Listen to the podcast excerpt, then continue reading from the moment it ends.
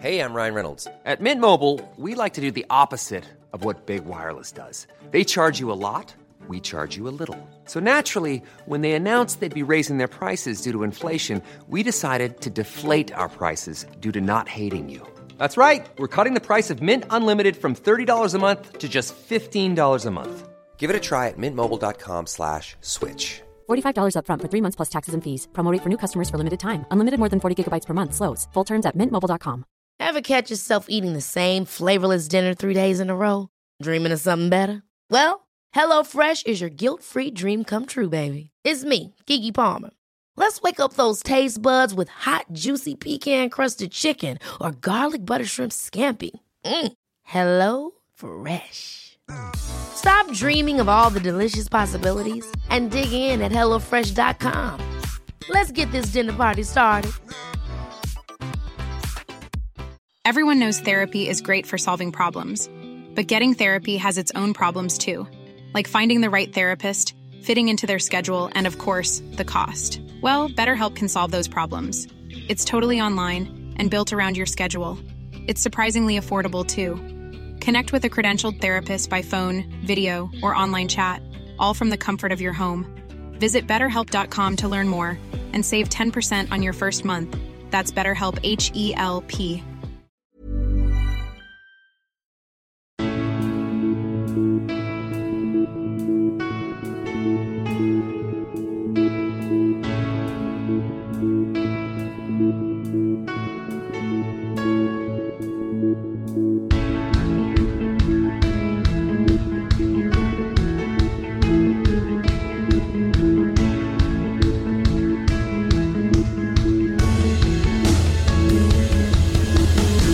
Bienvenidos a Alineación Indebida. Se cierra el último parón de selecciones antes del Mundial. Inglaterra, cuando sonaba ya la bocina o las alarmas, empezó a marcar goles, como también marcó el excompañero de nuestro hermano Rafa Pastrana, don Álvaro Morata, para Españita, que estará en la Final Four de la Nations League, pero eso será después del Mundial. Lo que tenemos ahora son jornadas de Premier League y por fin una entera, casi un mes después. El debut de Graham Potter en el Chelsea en Premier, el de The Servi en Brighton, y no Servi, pero sí Derby de Manchester y del norte de Londres también, partidazos. Y también un Leicester contra Nottingham Forest. Hablamos de todo eso, de un escándalo ético en segunda, tercera y cuarta división, de la presentación de Costas Manolas, un autobús y mucho más hoy en alineación indebida. Y para tratarlo todo, hoy me rodea una alineación indebida de muchos quilates, todos verificados en Twitter. Por esto es por lo que pagáis los 5 euros para escuchar el episodio entero. Y el primero en la alineación es la voz del fútbol internacional, de la cadena SER, del podcast Play Football. Es Bruno Alemán. ¿Cómo estás, Bruno? ¿Qué tal, Ander? Muy buenas. Pues bien, eh, la verdad es que estoy flipando un poco porque me llamas siempre para grabar en, en el podcast este que, que, es de pago. Sí. Es que los domingos estás liado y no... No, no, no. no, no. Me siento un poco como... Soy como, como el, el, porno de, del... Porque podías verlo casi todo, pero llegaba el momento del porno y eso había que pagar. O sea que... Claro. Que, que sí. Sí, la, la, gente quiere lo bueno y lo bueno pues se, se reserva eh, en los miércoles. Eh, a continuación le tuvimos en el podcast de la media inglesa y hoy por primera vez en alineación indebida es el actual editor de fin de semana de 442 es Ben Hayward. ¿Cómo estás Ben? Ander, ¿qué tal? Muy bien, gracias. ¿Tú? ¿Todo bien? Todo bien, encantadísimo de tenerte hoy con nosotros. Encantado igual, después de lo que dijo Bruno no sé qué decir, pero encantado de estar aquí.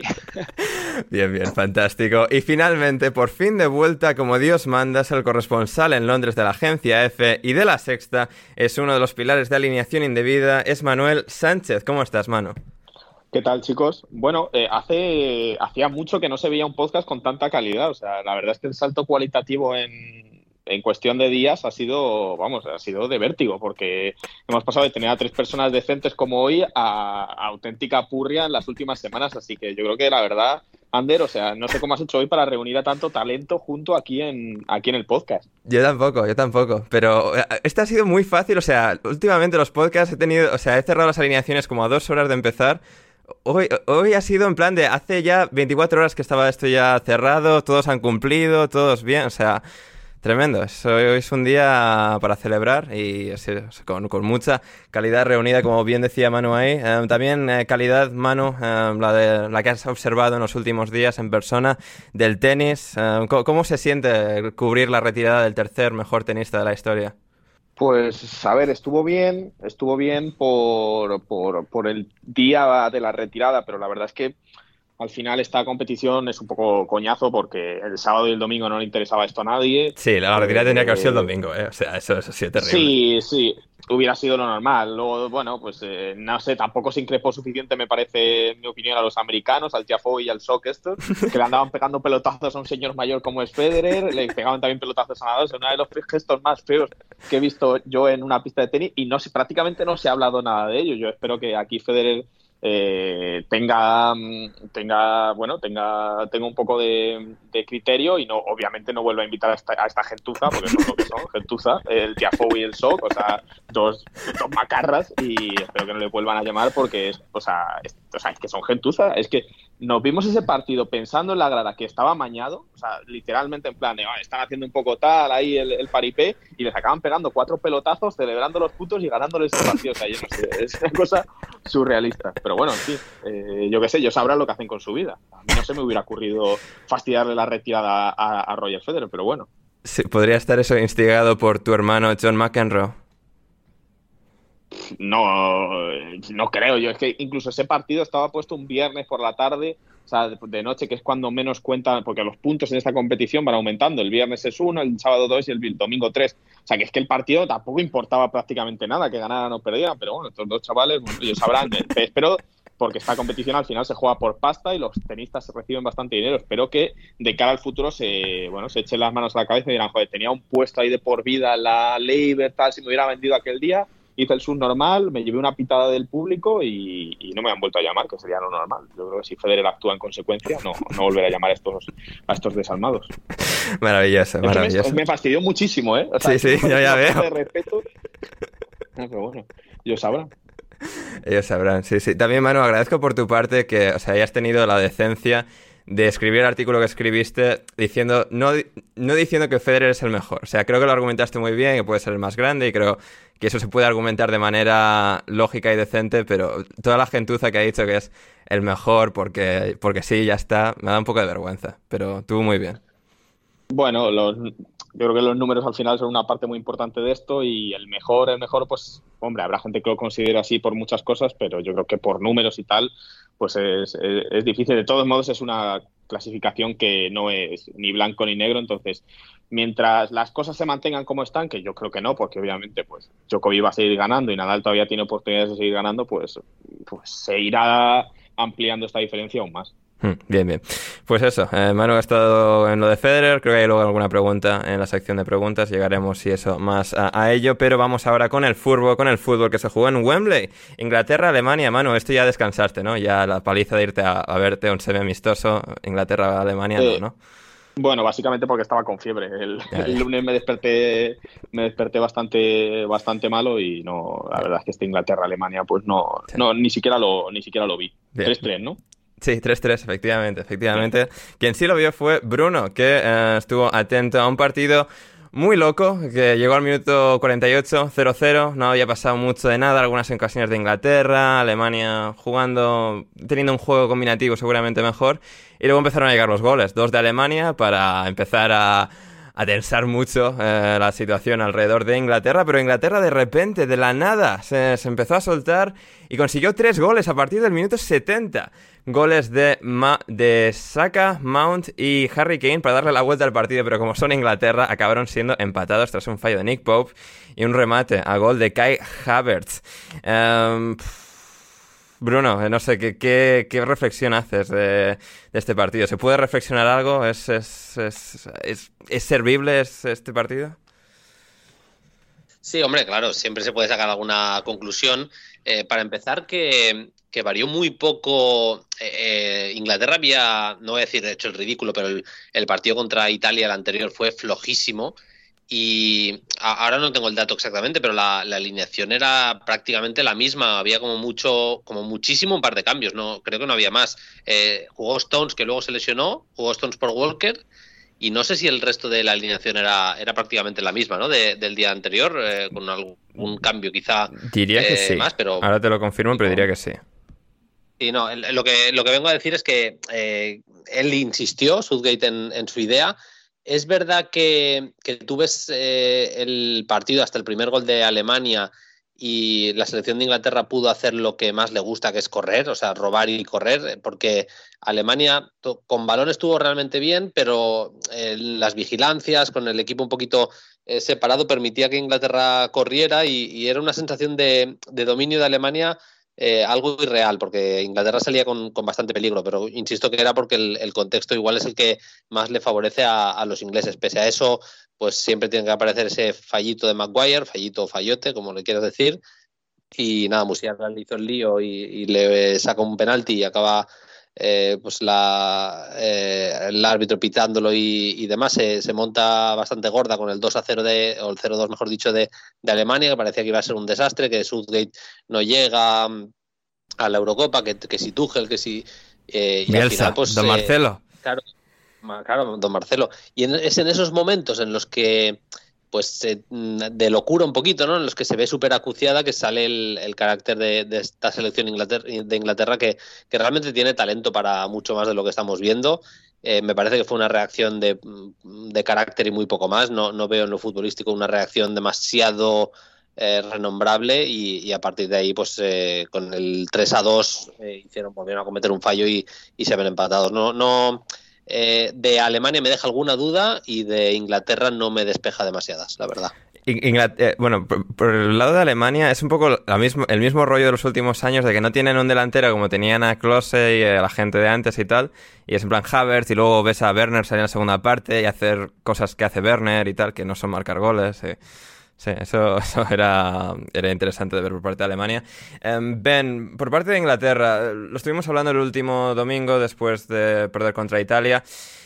Claro, llega al Mundial en, las, en su momento más desconcertante de la era Southgate, ¿no? Porque llega Southgate y pues a partir de, de, su contratación ganan partidos, llegan a un mundial sin muchas expectativas, pero quizás a raíz de ello mismo acaban firmando muy buen papel. Luego participan en la Final Four de la siguiente Nations League, llegan a la, final de la Eurocopa en 2021. Es decir, ha sido una selección que ha podido ir creciendo y creciendo y ahora llega un poco a ese momento decisivo, a este mundial sobre el que hay tantas expectativas en un momento que pues no, no transmite la, mayor seguridad, ¿no? Porque pues pierde ese, ese partido contra Italia, aquí contra Alemania casi también remontan, son muy buenos jugadores, pero hay algo que no termina de hacer clic de, la misma forma de la que lo hacía antes.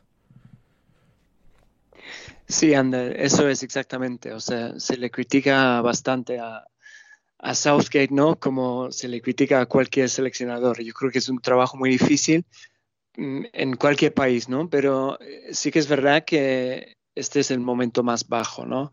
Eh, después de llegar eh, a semifinales de, un mundial que era inesperado, ¿no? En ese momento.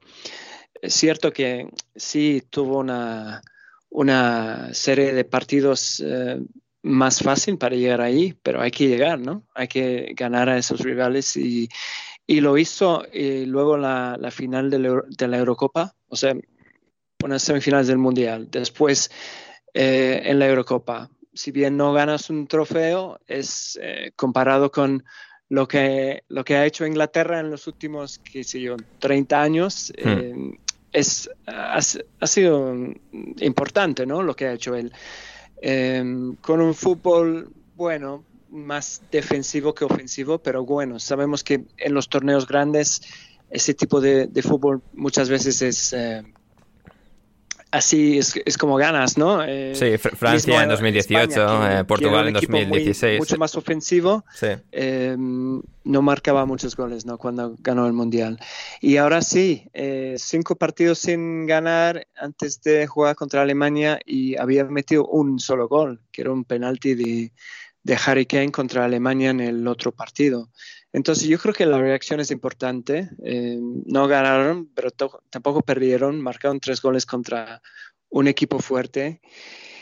Y sí, a, mí tampoco me, despeja dudas, pero creo que eh, ese resultado ha sido importante para afrontar el Mundial eh, con un poco más de, confianza, ¿no? Porque si hubiera perdido contra Alemania después de los últimos partidos, bueno, mismo se hablaba de que Southgate no, quizás no llegaba al Mundial. Eh, ahora ya no se habla de eso, pero sí hay, dudas, ¿no? Um, por ejemplo, bueno, todavía hay debates en la portería eh, con Maguire, que insiste con, con él, con los tres atrás, eh, que a mucha gente no le gusta.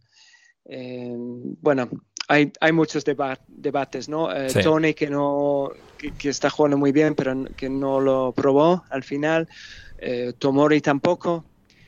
Tomori seguramente el más llamativo, porque no deja de ser el central titular del campeón de Italia.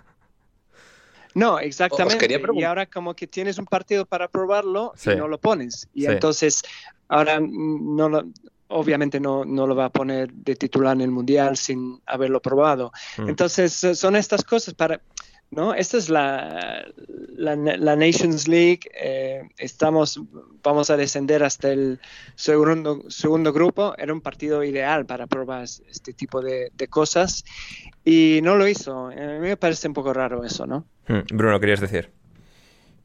No, eh, simplemente eso, que eh, vosotros que lo seguís un poco más de cerca, yo, claro, yo no tengo acceso, o, mejor dicho, no tengo tiempo para todas las ruedas de prensa y demás. Si, si hay algo, si, si ha explicado eh, por qué no acaba de confiar en, Tomori, porque la verdad es que está siendo uno, de los mejores centrales de, Italia, sin ninguna duda.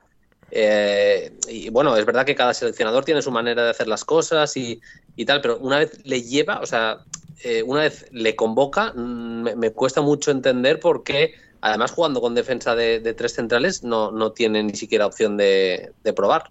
Hmm, sí, no, yo no, eh, no he leído nada al respecto de que haya declarado específicamente sobre Tomori, porque también dejó en la o sea, el último corte, también dejó fuera a Trent Alexander Arnold, y creo que a Tomori pues lo ve como ese jugador límite, ¿no? De que si hay sitio pues le añade y le trae esta primera convocatoria, pero no le considera eh, ese, ese jugador con el que probar. Mano, no se decía también Adam Crafton al respecto, que el entrenador inglés, Gareth Southgate, debe ser la única persona sorprendida de que Harry Maguire esté jugando como Harry Maguire ha jugado desafortunadamente durante los últimos 12 meses.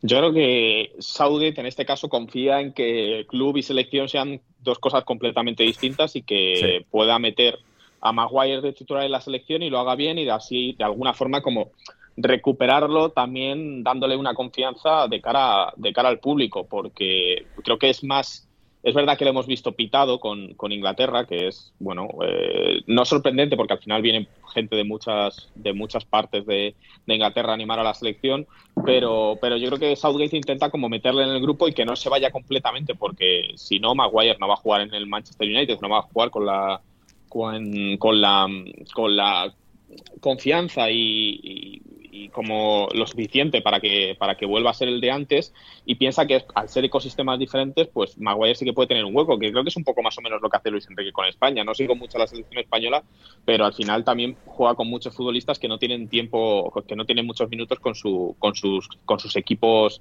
con sus clubes.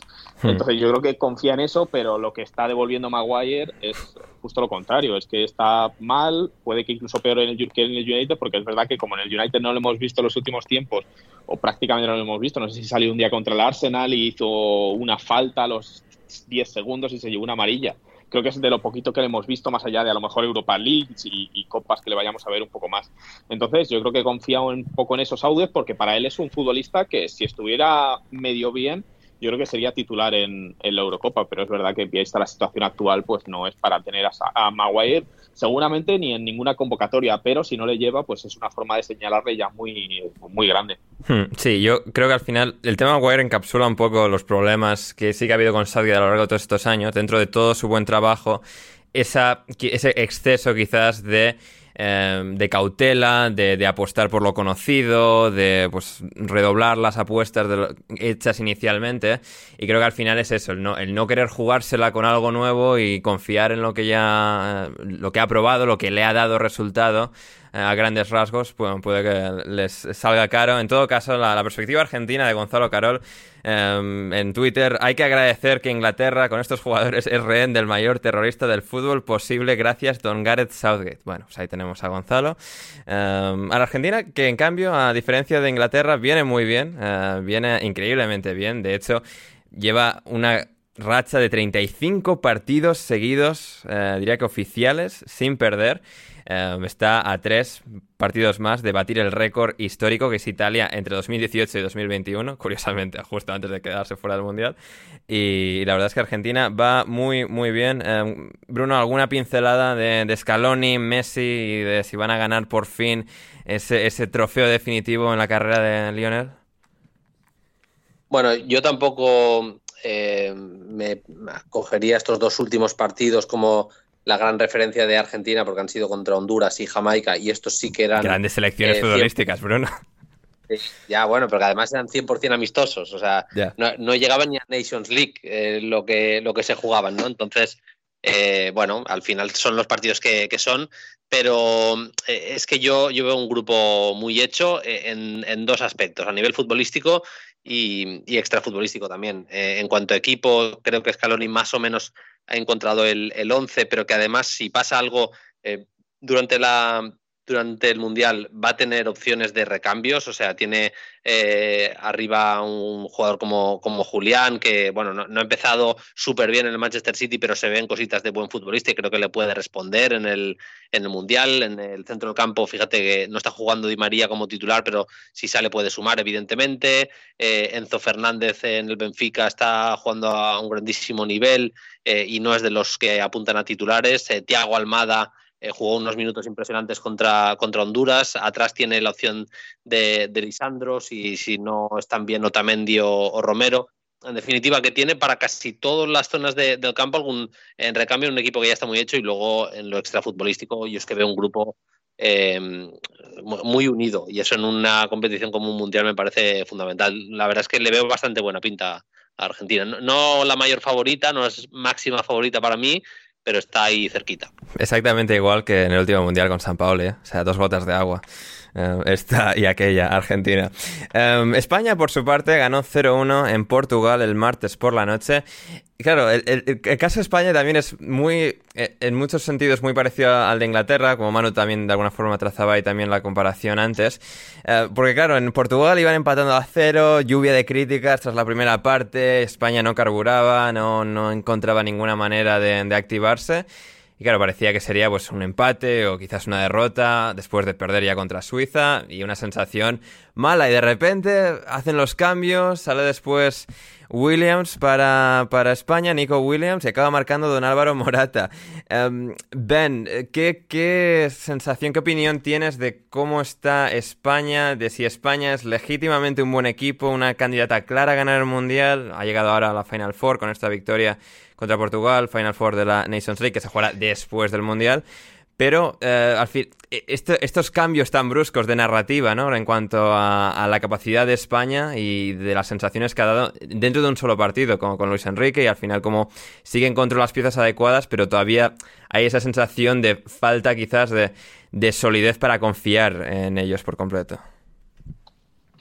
Sí, no me termina de convencer eh, España. Creo que, bueno, Luis Enrique es muy cabezón, ¿no? Con las decisiones que hace. Saca un, equipo contra Suiza, dice que es su mejor equipo. Luego dice que quiere sacar su mejor equipo contra Portugal y es otro equipo totalmente. Em, no sé, a veces em, parece que lo hace para molestar a la prensa, ¿no? Pero bueno, al final ha, ganado ese partido. Em, Portugal no ofreció mucho tampoco, me decepcionó bastante.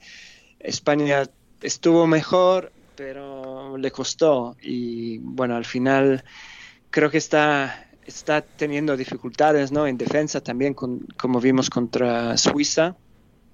Y bien como dices, ¿no? O sea, eh, muchos jugadores que no están jugando tanto en sus clubes, ¿no? Como Alba, por ejemplo, como Asensio eh, y otros ejemplos, Ferran también. Entonces, yo creo que es un poco una incógnita, ¿no? Eh, tanto España como, bueno, veo, eh, justo estaban hablando de, Argentina, parece que Argentina y Brasil llegan en, muy buena forma, ¿no? Al Mundial, Hmm, pero las selecciones europeas más fuertes, España, Alemania, Inglaterra, Francia, hay dudas con todos esos equipos. Y, y España, no sé muy bien qué esperar en el Mundial y en, cuanto a quién va a jugar tampoco. Em, pero me, preocupa un poco la, situación de, España. Hmm. Pero Luis Enrique es, me parece un gran entrenador, entonces a, lo mejor tiene la, la clave. Eh, habrá que ver. Hmm. Sí, igual que pues, eh, en, la Eurocopa, ¿no? Porque Bruno, tú eh, señalabas en Twitter, en un tweet que se ha hecho muy viral, eh, lo, cual agradezco que vengas al podcast, o sea, que tengas un tweet viral justo antes de venir al podcast, esto ayuda para la atracción y tal. pero, o sea, te, han dado bastantes palos por señalar tres cosas básicas de la España de Luis Enrique. Uno, a un penalti de meterse en la final de la Eurocopa 2020. Dos, subcampeón de la Nations League 2021. Tres, en la Final Four de la Nations League 2022. Sí, mm, a ver, lo primero que tengo que decir es que igual si sabéis algo de, eh, de leyes relacionadas con las redes sociales, porque a mí me están insultando, pero no, hay gente eh, que a través de, o sea, a raíz del tweet eh, se está amenazando incluso de muerte a, raíz de mi tweet. Entonces, no. Claro, si, si acaba produciéndose un asesinato... Esa es nuestra gente. o sea, literalmente esa es nuestra gente. Ya, pero eh, lo que, a lo que voy aquí, Manu, es eh, si acaba produciéndose el homicidio, eh, si tengo algún, alguna relación a nivel legal, si no, es homicidio imprudente, no, no, entra ahí, ¿no? ¿no? tengo nada que ver, ni multa ni nada, ¿no? O sea, deberías, deberías estar, si, si te meten a ti en el saco, debería estar también en el saco la España de Luis Enrique. por, provocar todo esto, porque si la España de Luis Enrique no hubiera ocurrido ese asesinato. O sea, ¿podemos decir Luis Enrique pena de muerte? Bueno, ojo, eh, no sé si pena de muerte. Bueno, bueno esto es esto es de Patreon, es verdad, eh. Cuidado. Sí, sí, es. has, abierto la caja de Pandora y el mal circula alrededor tuyo. Vale, cárcel, cárcel bien, cárcel bien. No, eh, a ver, es que me parece, es que al final solo puse datos, ¿no? encima de, la mesa. Eh, no sé, me, a ver, eh, yo mm, a mí me gusta mucho Luis Enrique como entrenador, dicho lo cual, en esta Nations League España ha jugado bastante mal. Eh, no, ha sido el nivel de juego ni el de la Eurocopa ni el de la anterior Nations League. Me parece que el nivel de juego ha sido flojo. Eh, dicho lo cual, en una competición que es de regularidad, porque es un grupo, como un grupo de Champions, ganarle a Portugal, a la Portugal no solo de Cristiano, que tiene jugadorazos en todas las líneas. Sí, sí, o sea, eh, criticamos a todos menos a Portugal, que estoy viendo aquí. O sea, Bruno, Bruno Fernández, Bernardo Silva, Rubén Neves, Rubén Díaz, Joao Cancelo, Diego Jota. Qué putos de verdad. No, imposible aguantar un 0-0 ayer. Es que... Pues, pues eso, ¿no? Que, me, da, me, a ver, que me, no sé, me, parece llamativo, ¿no? Que, le estemos dando, y sobre todo la, cantidad de tweets que hay diciendo, eh, lo, único que importa es ganar. Pues que evidentemente que, lo que más importa en el deporte es, es, ganar, no hay ninguna duda de eso. Pero, pero eh, el que no gana no es un fracasado, y menos un equipo como el de España, que si se compara con, las mejores selecciones del mundo, ahora mismo si hablamos de materia prima, pues para mí no está al nivel de, las mejores. Y me da un poco de, pena, pero bueno, tampoco es que me sorprenda demasiado, la verdad. Sí, efectivamente, efectivamente. Pero bueno, ahí estará nuestra Españita en, el Mundial. Mano, tú en Qatar, o sea, ¿estás alrededor de una selección en concreto o es en plan a lo que vaya cada día? Yo creo que es a lo que vaya cada día, porque se ve que la las acreditaciones en este mundial van por, como hay tantas sedes juntas, no sé si son cinco o seis sedes juntas en Doha, creo que cinco. Eh, se ve que tú pides las acreditaciones, en plan, quiero tres acreditaciones para el partido y ya una vez luego allí decides si a cuál vas. Entonces yo creo que va por ese rollo. Pero bueno, imagino que iré a Inglaterra y cosas así, no sé. a los que hablen inglés. Bien, bien. no sé. Me quedan dos meses y no tengo ni puta idea, así que tiene buena pinta. sí, sí. Eh, ¿Hotel y eso tienes o...? Espero, la verdad. Lo descubriremos todos juntos cuando, cuando viaje mano a Qatar. sí. Eh, Bruno, una cosa hay, más. Hay, hay, un, hay unos pisos con unas habitaciones de gente de Bangladesh que te dejan ahí un, un rinconcito que se está de narices ahí. Espero que no caiga yo. Yo espero que todo sea lujo allí, no jodas, que no haya cosas cutres. O sea, si hay cosas cutres, sé que voy a ir a parar a las cosas cutres, pero confío en que, joder, siendo Qatar no lo haya, que no acabe en una tienda ahí del, en, medio del desierto. Por, cierto, eh, Ander, esta, aquí ya lo has cortado, ¿no? Esto ya, sí, la sí, gente sí, está sí, pagando. sí, sí, esto ya, esto ya lo paga. Sí, sí, sí. Si quieres seguir escuchando este episodio de Alineación Indebida, ve a patreon.com barra alineación indebida o como me dijo Bruno Alemán el otro día por mensaje, Patreon under patreon.com barra alineación indebida y desde tan solo 5 euros o 5 dólares con 50 al mes podrás acceder no solo al resto de este episodio sino a todos nuestros podcasts intersemanales, nuestro server privado de Discord y más. Así que no lo dudes, si quieres respaldar este proyecto y que podamos seguir haciendo el podcast Alineación Indebida, suscríbete en Patreon ya.